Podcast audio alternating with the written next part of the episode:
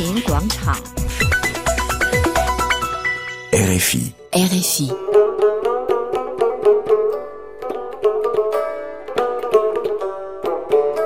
各位听众，七月五日是新疆乌鲁木齐维汉流血冲突四周年，当地警方如临大敌，在各个街口部署重兵把守。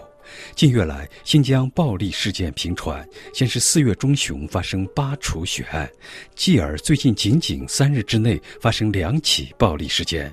新疆民族之间的冲突越来越严重，有没有解决冲突的可能？造成这些问题的根源是什么？官方仅仅依靠镇压，仅仅指责这是恐怖分子行径，能不能解决问题？带着这些疑问，我们采访了中央民族大学副教授维族人伊里哈姆土赫提，请他做一番分析和解读。他首先谈到对最近为什么接二连三发生暴力事件的看法。他说。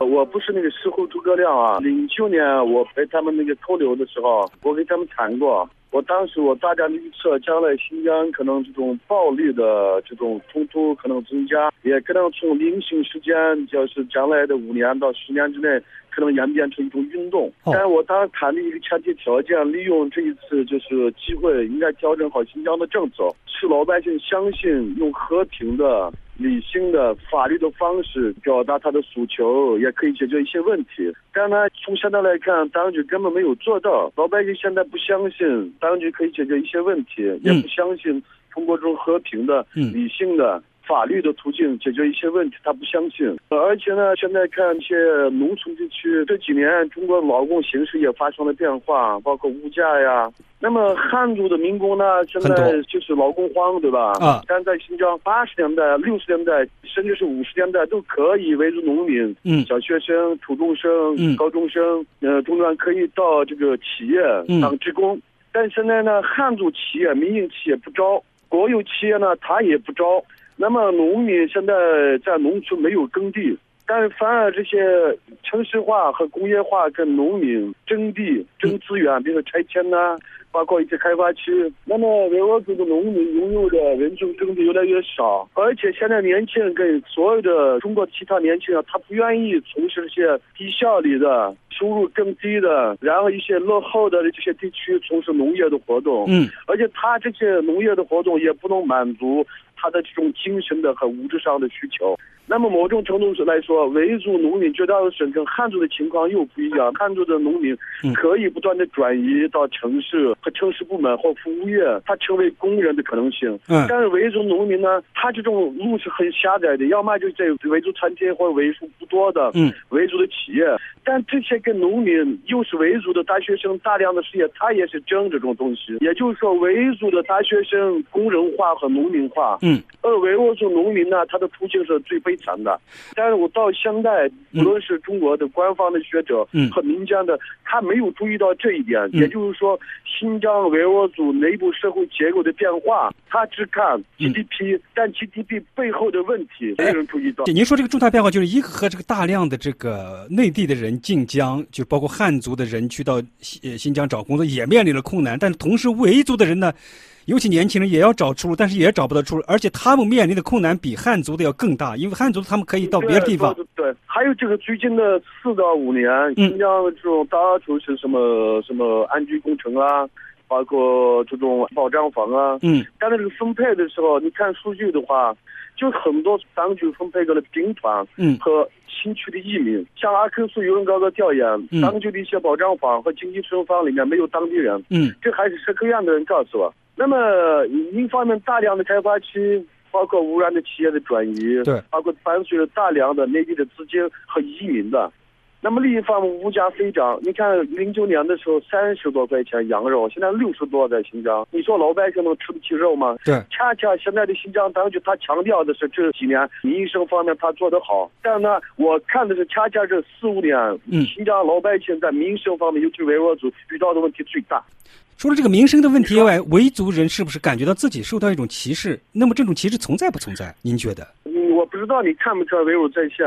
最近的几年，我们的重点就是关注的是新疆的不平等问题，当然平等里面的是歧视和反歧视的问题。而且我开玩笑的说，二零幺四年是维吾尔在线反七十年，维吾尔反七十年。嗯我说二零幺三年维吾尔人那个反宗教七十年。嗯那么今天你看的话，这几年，其实零九年之前，新疆虽然进了一些留胡须啊，但是没有现在像这样疯狂，没有现在这样那么普遍。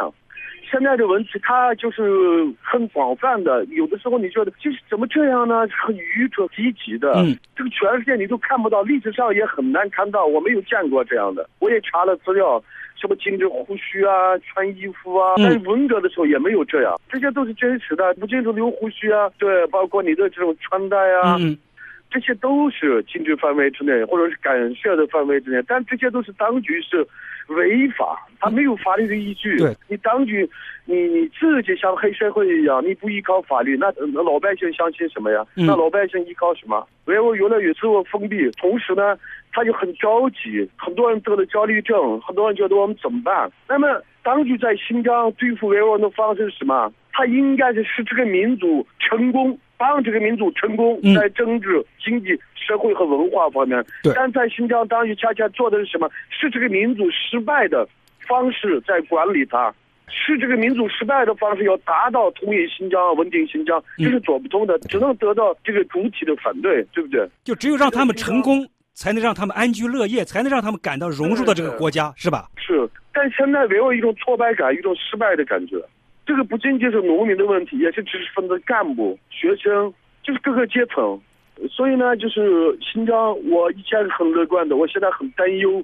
我就谈简单的一句，像我这样的人，你想要是我换了汉族，嗯我那，我的处境像现在这样吗？我那么多年，就是我一种对话的心态，我一种坚毅的心态，我一直想缓解这种矛盾，疏通维吾尔人和政府、维吾尔人和汉族之间的这种融入。但像我这样的也是被打压的对象，而且嗯，打的越来越厉害。你说新疆怎么样？这种维稳的政策，你认为这是一种高压是吗？他们为什么这样？他害怕是吗？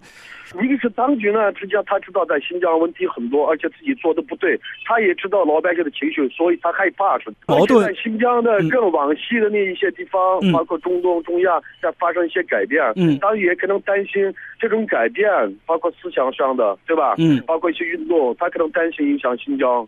另一方面，新疆内部确实存在嗯这种的可能性，对就是从社会的基础的角度来看，可能新疆是中国矛盾最集中的地方。嗯在新疆，中国其他的地区有的矛盾，新疆都有，有些是更突出。嗯而中国其他地区没有的矛盾，新疆也有。所以呢，当局肯定很担心呢。他们最害怕的是分裂。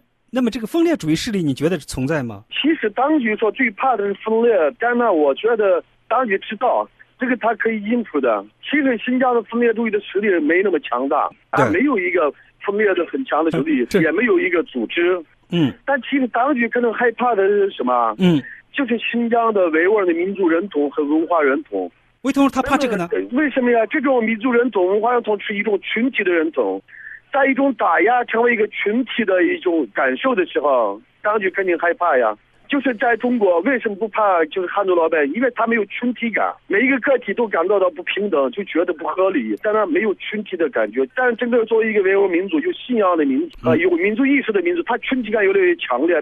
宗教被打压，比如说不让我出门，可能其他维吾尔族也感觉到，哎，不让我们出门，嗯不让你进清真寺，不让你念经，这种感受是一样的。嗯是一种群体的感觉，一个民族的感觉。所以我说，当局在新疆恰恰怕的是什么？嗯维吾尔民族的民族认同、嗯宗教认同、嗯历史认同。嗯那么在这种认同基础上，嗯就先是那种群体的感受，可能引发一些抗争。当局最怕的是这个，其实并不是最怕的是分裂主义。那如果我没理解错的话，就说那个现在这个暴力活动越来越频繁，一个是和这个经济上的这种压力、经济上的不平等待遇有关，另外一个就是对这种民族没有把它，尤其对维吾尔民族没有把它向一个成功的方面去帮助他、去扶持他，和这个政策的导向有很大的关系，是吧？对，还有一个像这几年当局也是老办法，高压的办法。其实说有人说柔性之疆根本不存在这个问题，这是嗯媒体提出来的问题。在新疆最近的几年，你看的话，增加的最多什么警察、武警，包括这个协警嗯和一些维稳的力量。嗯那么我们也看到，无论在互联网，包括别的方面，判决的案例嗯越来越多。嗯而且处理的方式越来越严。最近的一次，你看看，就今年前几个月，包括呃上个月发生的，就是因为上互联网被判刑的。呃，二月份好像是二十个人，因为突出在一种 U 盘上境外媒体的文章，就是新华社的报道被判刑六年，二十个人。那么这一次十九个人，就说观看了境外的视频，嗯，然后也是上了境外网站，被判了五年。想一想，你说这种方式，老百姓活不下去啊。作为一个大学的老师，我在北京，我也感觉到维稳的途径越来越难。当局应该注意到的是什么？在新疆，无论是什么政策，嗯，他应该关注是 justice 公正，嗯，公平，嗯，让这里的人民感觉到，无论是什么民族，平等的对待，嗯，政府要平等的对待，嗯，民间之间其实是永远是存在的，嗯。法国也存在，美国也存在，嗯，但作为国家，作为政府，他应该主持正义，嗯而且服务正义的服务。那么他的依据是法律，他的依据是道德，嗯一个地区的历史。但当局恰恰没有注意到新疆问题里面，当局没有顾及到这些问题，他只顾及解释自己的政策，嗯掩饰自己的政策，嗯，呃，修饰自己的政策。那难道说当局对新疆的问题应该说也是比较了解的？我认为新疆的问题不是机密。但关键是对这个问题的认识从哪个角度认识，也就是说你的出发点不一样就不一样，对吧？嗯，这种方式和对待的方式不一样，嗯，得出的结论不一样，嗯，是吧？关键他用的工具。但政府说我们这些年也大量的给新疆投资，我们也希望各民族团结，我们也尽量的采取好多政策。对，刚才你谈到的，其实在国内都在说，是吧？但关键是过去的六三也是，他没有改变，他这种投资。他的所谓的援疆跟当地的维吾尔族有什么关系啊？群体之间、民族间的分配越来越不公。嗯，你看看从权力层面，嗯，从中央到地方，维吾尔人的代表性越来越少。这里去的话，十五个常委只有四个维吾尔人。那么，深圳是在中央，原来是一直是两个代表，一个政协的那个副主席，一个全国人大的副员，现在只有一个人大的副院长。而这个全国人大的副院长还兼职新疆人大的主任，他既不是中央候补委员，也不是中央委员，也不是自治区党委的常委。